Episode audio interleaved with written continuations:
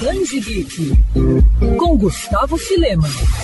Nos Estados Unidos é bem comum que grandes sagas dos quadrinhos ou fases de autores consagrados sejam compiladas em um único encadernado. Essas edições bem parrudas do que as habituais são chamadas de ônibus. Essa prática é muito comum lá fora e reúne uma legião de fãs, focados especialmente na coleção desses volumes. E não é que parece que a moda pegou por aqui também? Após já ter lançado edições ônibus de Conan, Quarteto Fantástico de John Byrne e Homem Animal de Grant Morrison, a Panini acabou de anunciar o encadernado especial das histórias de Flash, escritas por Geoff Jones. O roteirista é apontado ao lado de Mark Wade como um dos principais responsáveis por revitalizar a família Flash e ter alçado Wally West ao posto de ser o velocista escarlate, favorito de muitos leitores. Serão dois volumes. O primeiro, que deve sair agora no final do ano, vai ter 848 páginas e traz as primeiras aventuras de Wally elaboradas por Jones, muitas inclusive inéditas por aqui. E o destaque vai para a primeira aparição de Hunter Zolomon, que com o tempo se tornaria o Zoom, um dos mais temidos vilões da DC.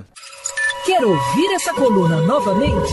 É só procurar nas plataformas de streaming de áudio. Conheça mais dos podcasts da News FM Rio.